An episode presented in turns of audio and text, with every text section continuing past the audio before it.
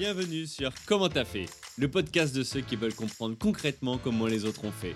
Je m'appelle Julien Hatton, je suis cofondateur de l'agence de communication BuzzNative et je vous propose de partir ensemble à la rencontre d'entrepreneurs et dirigeants passionnés et passionnants, pas toujours dans la lumière, mais qui font pourtant rayonner leur structure et leurs équipes. À ces profils au parcours non linéaire, audacieux ou encore atypiques, je n'ai qu'une seule envie, leur poser la question comment t'as fait? Si vous aussi auditeur, vous rêvez de découvrir les coulisses et le quotidien de nos invités, que vous soyez entrepreneur averti, débutant ou en devenir, abonnez-vous et embarquez avec moi chaque semaine pour des épisodes d'une heure qui vous feront gagner des années d'expérience. C'est parti Euh, J'étais un peu comme une sorte de vieux surfeur sur la plage.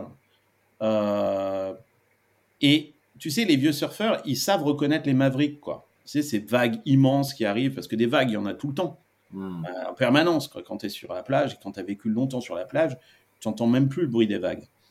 Euh, mais tu as, euh, quand tu as cette expérience, je parle de cycliste, je suis pas cycliste, je parle de surf, je suis pas surfeur. Pas sportif.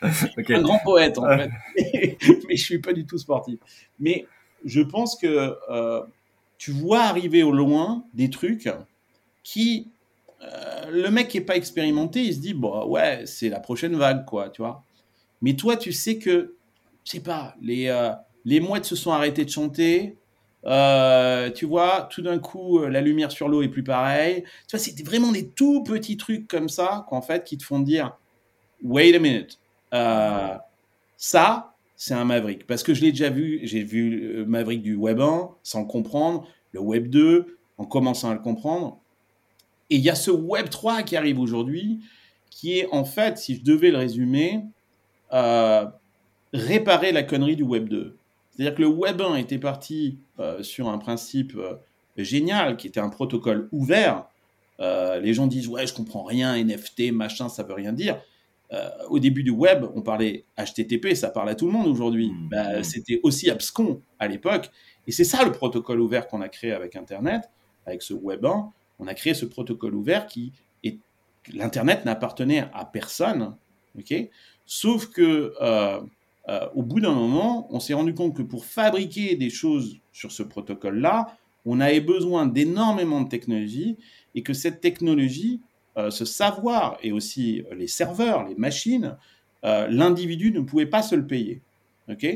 et donc sont arrivés, et ça c'est la vague Web 2, euh, des sociétés comme Google, Facebook et puis plein d'autres ensuite derrière, Amazon, etc., qui ont centralisé euh, des moyens technologiques ok, et qui les ont loués finalement, mis à disposition gratuitement aux individus, euh, et qui ont fait des choses absolument incroyables avec cette technologie, qui jusqu'à présent dans le Web 1 était réservée simplement à des gens qui avaient la capacité de payer. Quoi, en fait, euh, euh, donc on avait euh, TF1 qui faisait un site web, un portail avec de la vidéo, parce qu'il y a seul TF1 pouvait payer en fait euh, la technologie qui permettait de streamer euh, euh, de la vidéo. Et puis YouTube est arrivé et a centralisé en fait ses serveurs, ses capacités technologiques et les a donnés aux individus.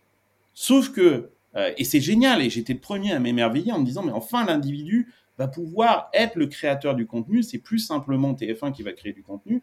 Et aujourd'hui, on a des youtubeurs qui sont beaucoup plus importants que TF1. Et donc, euh, c'était, euh, c'est véritablement ce qui s'est produit. Sauf que euh, ces organes centraux, ces sociétés, ces YouTube, ces Google, ces, ces Amazon, etc., n'ont rien trouvé de mieux comme modèle économique que le modèle publicitaire. Il n'y en avait pas d'autre, puisqu'on ne pouvait pas facturer l'individu, il n'avait pas de thunes. Hmm. Et donc ça, c'est venu au prix de notre liberté, c'est-à-dire de nos data, de notre privacy, de tout un tas de choses comme ça, et aussi d'une forme de contrôle finalement de ces euh, entreprises sur le contenu lui-même. C'est-à-dire que si euh, on voit bien, on ne peut pas mettre un téton sur Facebook, c'est pas possible, des choses comme ça. Et puis donc il y a eu plein, on arrivait, on a dérapé des choses comme ça. Et finalement aujourd'hui, le pouvoir du web, il est concentré sur quelques sociétés qui maîtrisent la technologie, la compétence, mais aussi toute la data. Et donc le Web 3, c'est euh, euh, le, livre blanc de Satoshi, euh, avec le Bitcoin notamment, qui est une des applications finalement de, cette blockchain, c'est de dire non, nous avons aujourd'hui la capacité technologique euh, et que cette capacité technologique, les individus peuvent s'en emparer. On n'a plus besoin de Google, on n'a plus besoin de YouTube, on n'a plus besoin des banques centrales pour créer notre propre monnaie. On peut devenir souverain. L'Internet, l'utilisateur peut devenir souverain et peut s'approprier cette technologie sans qu'il y ait d'organes central.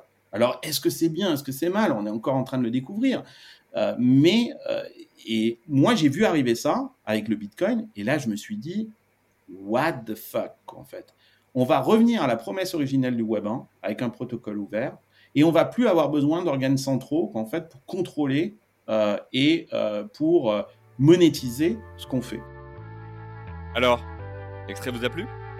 Restez connectés, l'épisode entier arrive très prochainement. Pour en être informé, abonnez-vous au podcast Comment t'as fait sur Apple Podcast, Deezer, Spotify ou toutes les autres plateformes d'écoute.